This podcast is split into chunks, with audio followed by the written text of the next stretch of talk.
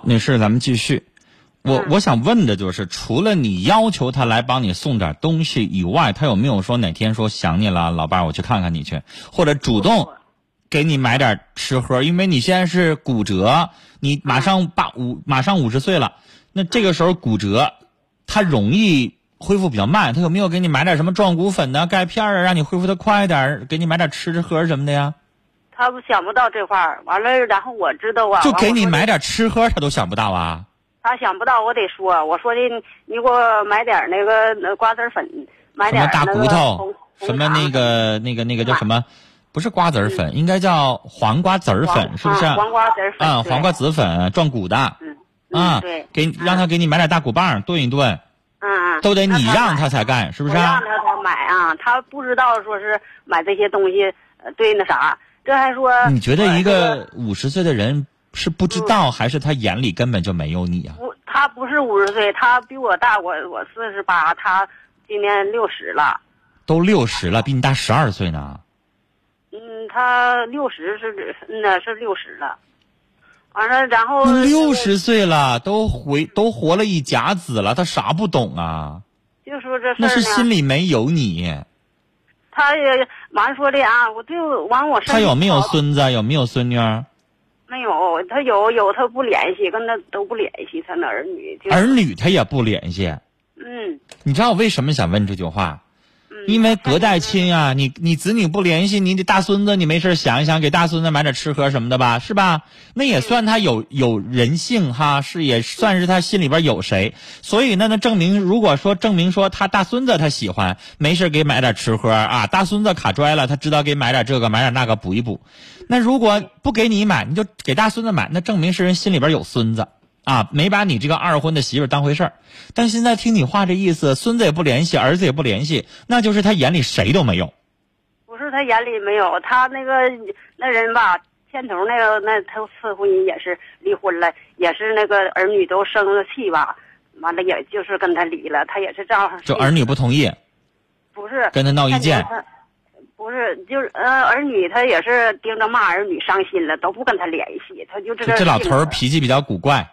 古怪啊。他要说这个事儿就这么办，完我跟他商量，不行，不行，就这一年呐，盯着就是一倔老头儿呗。嗯，对，这老头儿。但是你看我刚才说的那位女士跟我，我们两个人都在抱怨哈，呃嗯家里边老爷子脾气比较古怪，那是亲生的子女，然后再加上一个亲老伴儿，活到老了，那就得受着。但是你这二婚的在一起总共还不到三年呢，你可没有义务这么一直受着他呀。对呀、完我我本身你俩年纪还差这么大，女士，你要思考一件事儿啊，他走前面了，你半道儿最后还是一个人儿啊，对呀、不是说你们俩年龄差不多。嗯，就他走前面，女人还比男的还得多活两年，还长寿。到时候六十岁了，你就剩一个人了，咋整啊？你当时咋想的呀？我我有我有儿子，我有儿子还没没结婚呢，还没订婚呢。不是那么回事儿啊！那你的意思说过不下去再回去找儿子，不是那么回事儿。你当时找的时候，你就应该找一个跟自己年龄相仿的，我是这意思。你找个五十一二的都可以，你找六十的，找那大那么多干啥？大一轮呢？这不是那个事儿吗？我这不在农村吗？说实话啥也没有。女士，我觉得你这个不合适。嗯大一轮不合适，听我说，大一轮不合适。啊他不管你，心里边没有你。我刚才说了，他拿你当成一个泄欲的工具，想上床了，一把把你拽过来，然后你这边做着阑尾炎手术还恢复着呢，他不管你这事儿。他想上床，他想要快乐，他就快乐，他管你吗？他知道你疼不疼啊？你刚才都用那个词儿说了，你不能这么霍霍我、折磨我呀。他就是在霍霍你，他管你吗？啊，然后吧，那不就是玩具吗？我想玩我就玩，我不想玩就扔一边儿，他也不管你死活呀。你现在这个年纪骨折了，恢复会很慢的，尤其是冬季，是不是啊？对对，嗯你完了，人只能在炕上躺着，那伤筋动骨一百天呐，你躺着一百天，那得没事来陪你唠唠嗑啊。就算想让你回去，得你把他，他得来把你接回去，然后每天给你炖的好吃的，你能回去吗？回去他能管你吗？不管我，他霍霍我，我这骨折我不就完了吗？就是啊，你骨折，如果他要再给你过性生活，那你不就完了吗？嗯，我就是不不回去，我就搁我姐家。有时候来了，所以我同意你啊，我同意你这么做嗯，啊，就这样不改的话。如果不知道主动来照顾你的话，对不起，咱就不回去了，我就不跟你过了，过啥呀他不能照顾我。阑尾炎手术一顿饭不给我煮，完了那你就别回去了。你俩登记了吗？没登记，没登记，没登记就收拾包直直接走人吧，你就是这同居女友，根本不是媳妇儿。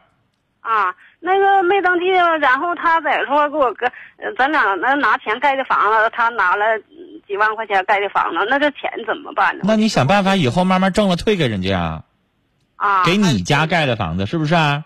啊，搁我我家有房，那你就你俩分手的时候跟人谈清楚呗。比如说这房子当时总共花了五万，你给我添了三万，是不是啊？那你能不能容我个空？三年之后啊，我连本带利的一起还给你。比如说你拿了三万块钱，三年之后还你三万五，行吗？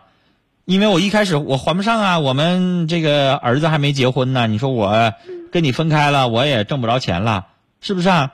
所以你容容空，你说我先还你一万，剩下两万块钱我明年还给你，还是怎么地的？约定一下，实在不行给人写个欠条呗。那也不能为了这么么点钱，回头来你去给人当性奴隶去啊！是啊，当时我跟你说，女士，你真成性奴隶了。当时那说的，我说的你搁这块儿，你要是骂，你要是有脾气，你拿多少钱我都不带。，来听我说，性爱得是两个人感情好，哎呀，别是吧？得感情好，你爱我，我爱你，你关心我，然后今天两个人啊，一个环境，一个场合，夫妻两个人甜蜜恩爱，那行。啥也没有，我这阑尾炎做完手术，回头来你这样，你这不真是像你说，你这不是玩人的吗？那能行吗，阑尾？炎手术还霍我那阑尾炎手术多疼啊！霍霍五六回呢。我一说我这刀口疼，他怎么能疼呢？我说那，不疼，长狗身上。废话，那都是肉做的，他怎么可能不疼呢？你说他那人是不是有病啊？我心寻思啊，我看他也是有病，啊，有时候要是我他没有人性啊！嗯呐，有时候我要跟他说话，他怎吵都行啊，还能磨叽。完我一说，操你个妈你我怎干？来来来来，不行，在我们节目当中不能骂人，学也不行啊，啊，那行，那我绝对不可以。女士，嗯嗯呐，我我理解你什么意思。嗯嗯，完了就割个肠子那也是肉，肠子割掉了能不疼？而且阑尾炎手术，稍微得过阑尾炎的人都知道，那阑尾炎跟那个胆结石、肾结石一样，特别特别的疼，疼痛指数直逼生孩子啊！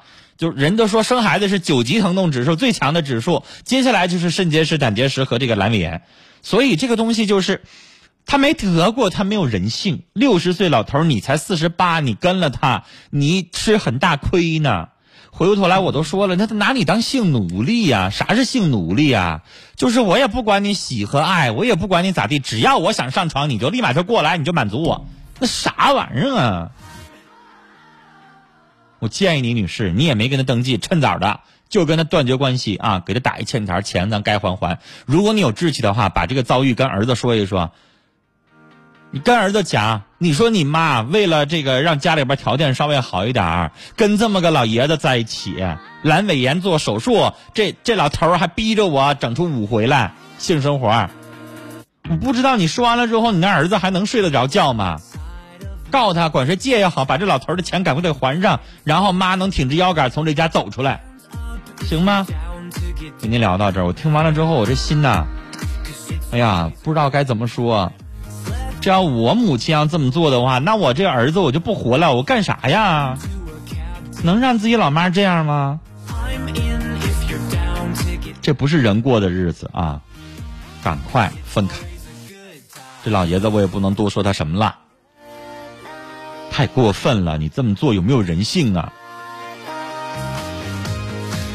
好了，这里是正在直播的《新事了无痕》节目，欢迎您继续收听啊！这里听听众，这位微信叫大老王啊，他是这么说的：他说，陈峰啊，你得提醒听众啊，投票的时候必须填姓名电话呀。如果你要摁一下子显示已经投票，那就说明没投成功啊，确实是啊。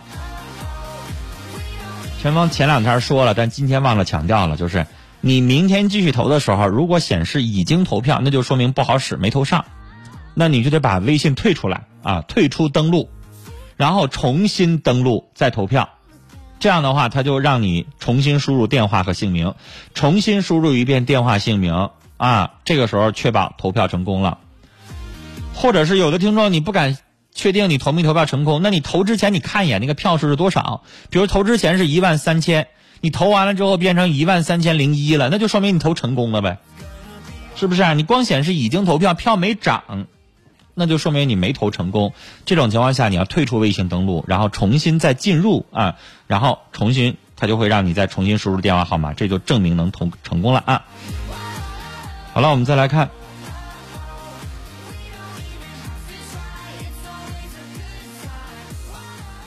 呃，甚至有的听众说他这个一天还能投好几票的，那这种就是可能是个案了啊，就是有的手机的情况了。这个我我肯定没有办法，我的手机就没有办法说一个小时能投一票，或者是一个小时能投好几票，我投不了。但是可能有个别的听众是这样的啊，这是一位听众的董女说的。嗯，但是有的听众你可以试试，如果你要是能够一天投好几票，那更好了。正常来说是一个微信一天只能投一票。听我小草说，前面这个男的你绝对不能够，呃，前面这个女士绝对不能够跟这男的过了，啥都不懂，啊，这么折磨您做手术了他都不知道照顾你，回头来想上床就上床，这啥玩意儿啊？不行，绝对不行啊！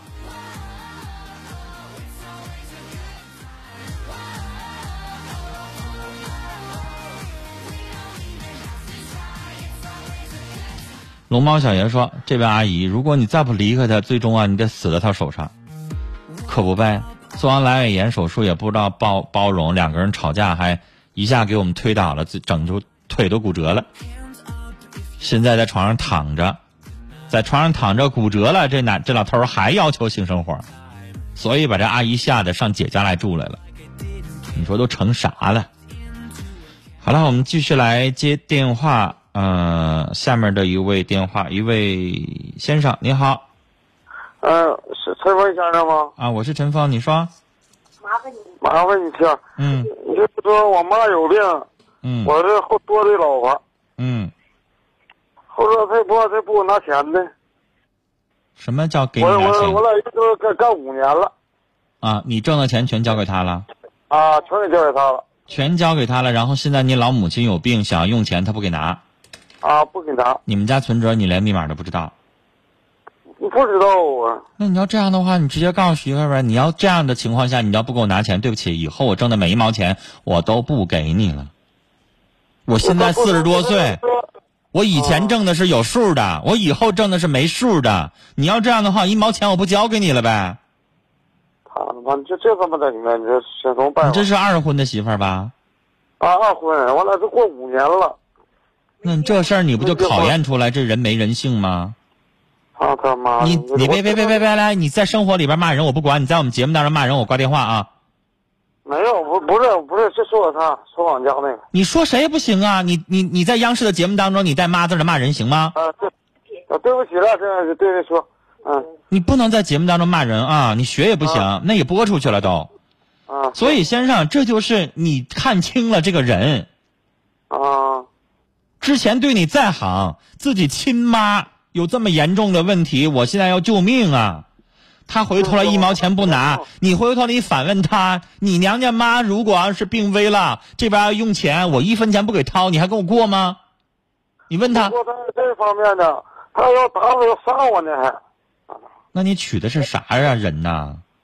呃，不知道我去那些年呢，有这不知道。你自己过这么多年，这女的，这这这还你一个老爷们儿，她敢打你杀你啊？反了吧？就我这。你在家里边一直受她奴役啊？啊？她一直打你啊？打倒不打，她不给你拿钱呢。现在。那她说那些不就是吓唬人的废话吗？他说啊，就在这月说杀你，要死你，你就这这倒是。那你跟他过啥呀？你跟这样的人在一起过啥呀？这是你妈过，你妈现在病危了。等到哪天你四十多岁了，等到哪天你病了，一分钱还是不给你拿，眼瞅你死，你要他干啥呀？你现在钱拿不出来呀，关键。你钱拿不出来，你先跟他离婚呢。离婚的时候法院就宣判了，然后你们名下有什么财产，分呗。哪个是婚前的？挣钱完了，搁这过了五年打工。你现在就有。没分离证。你现在就有经验了，以后一分钱不能交给他了。之前挣的钱，对不起，想办法，你是找律师也好，找公安局也好，看谁能帮你。但是我告诉你，可能帮不了。公安局知道他有多少钱吗？不知道啊，没有登记。连你都不知道他有多少钱，你俩还没登记啊？没登记。没登记，你不凭啥把钱全给他呀？谁规定的呀？这都钱好使吗？这可怜的，过了过了五年。那不还是你自己发傻吗？那没登记怎么就能把钱交给人家呢？就哥俩，他也没钱，就这拿钱吧，老妹挺严重，你这钱就拿不出来。那我要给你演出戏，我也说我可怜，你给我点呗。哎呀，是是，你就根本等一下我抽抽了。那你是不是发傻？人家现在跟你没有关系，人家收拾包走，你能管得着人家吗？人家现在跟别的男的过上了，你能管得着吗？你俩啥关系啊？同居男友啊？管吗？派出所能管得上这个关系吗？你们俩就是同居男女关系啊！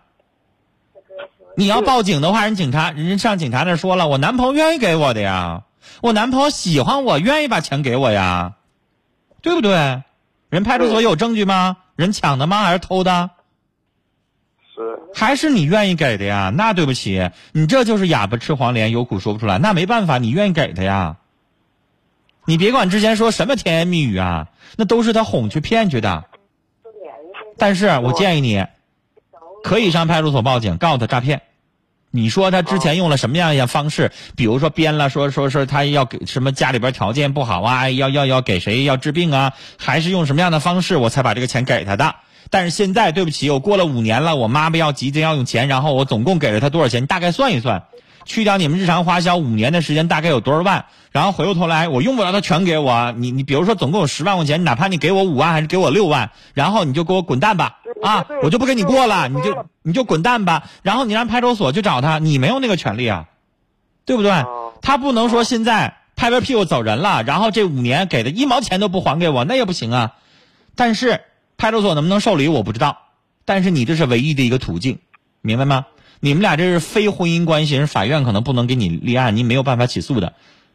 所以按民事问题去处理，你去找一个律师，去上派出所去报个案去。他最起码明显的这个有一些嫌疑的，能不能构成这种？我我去派出所报案，算的是诈骗也好，还是怎么样也好，看能不能构成。如果能构成的话，派出所能给你立案；构不成的话，那对不起，你就只能认倒霉了。啊，这个事情就是你自己太没有心眼，太不知道防人了。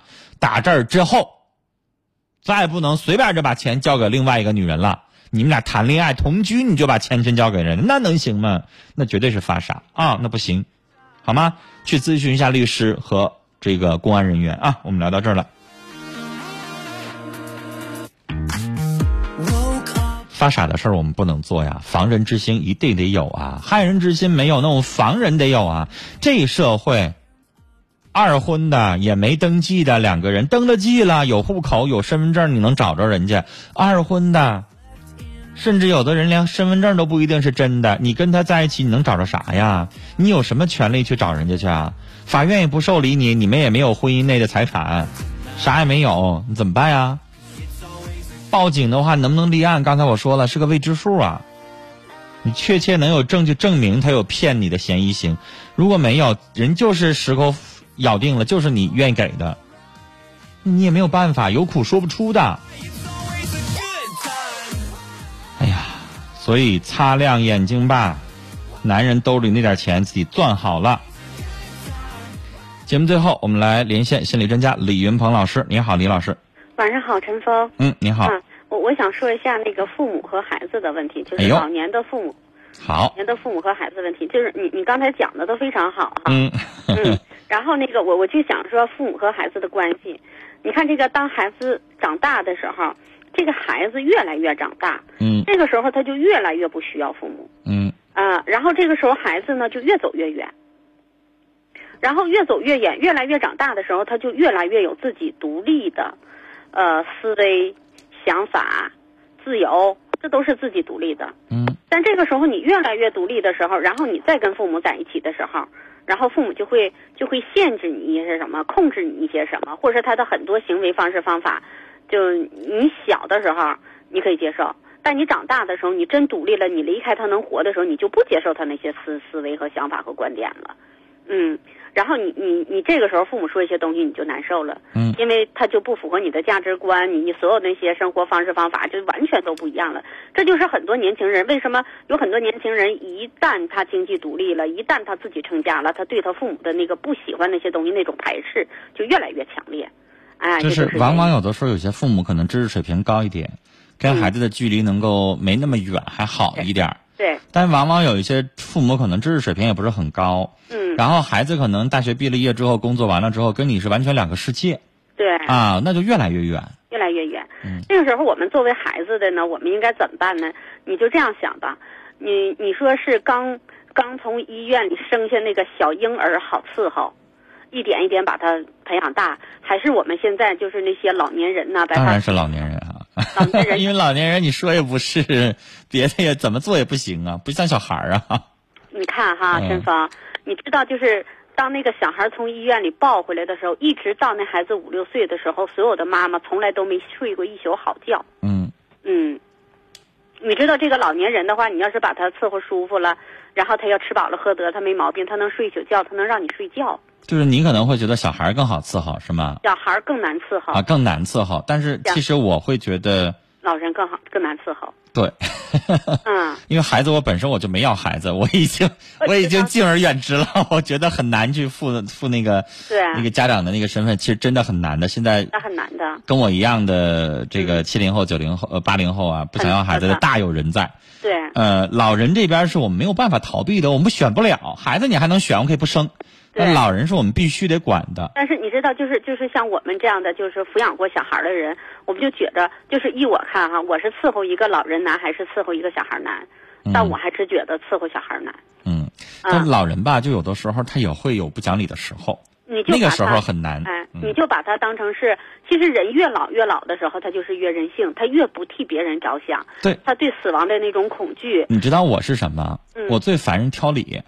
嗯就孩子他不挑你理，你知道吗？嗯嗯嗯四五岁的孩子，他在他就可能撅个嘴儿，他不高兴了，他不是挑你理，嗯，但老人可能一会儿挑你这个，一会儿挑你那个。就是为什么他会挑你理呢？嗯因为他年纪大，经验多，他看的比我们多，比我们看的广，嗯，所以就是用我们的话说，就太事儿了。对，太事儿了，他经历的事儿太多了，他太知道这事儿怎么办了。嗯，但是他自己又老又做不到。如果他要身体好的话，他全能看明白的话，他不用你的。好，总结一句话，其实就是老人是我们没有办法逃避的，是我们必须要这个好好对待的，所以我们就应该态度好一点然后多一点包容。要像对待小孩儿一样那么去对他们，因为嗯他们老了也像小孩儿一样需要我们去照顾了。对他们多一点耐心。对，嗯嗯，好，时间的关系，我们就聊到这儿。明天见谢谢李老师。那明天就是周末了，明天是周末版，欢迎大家收听，再见。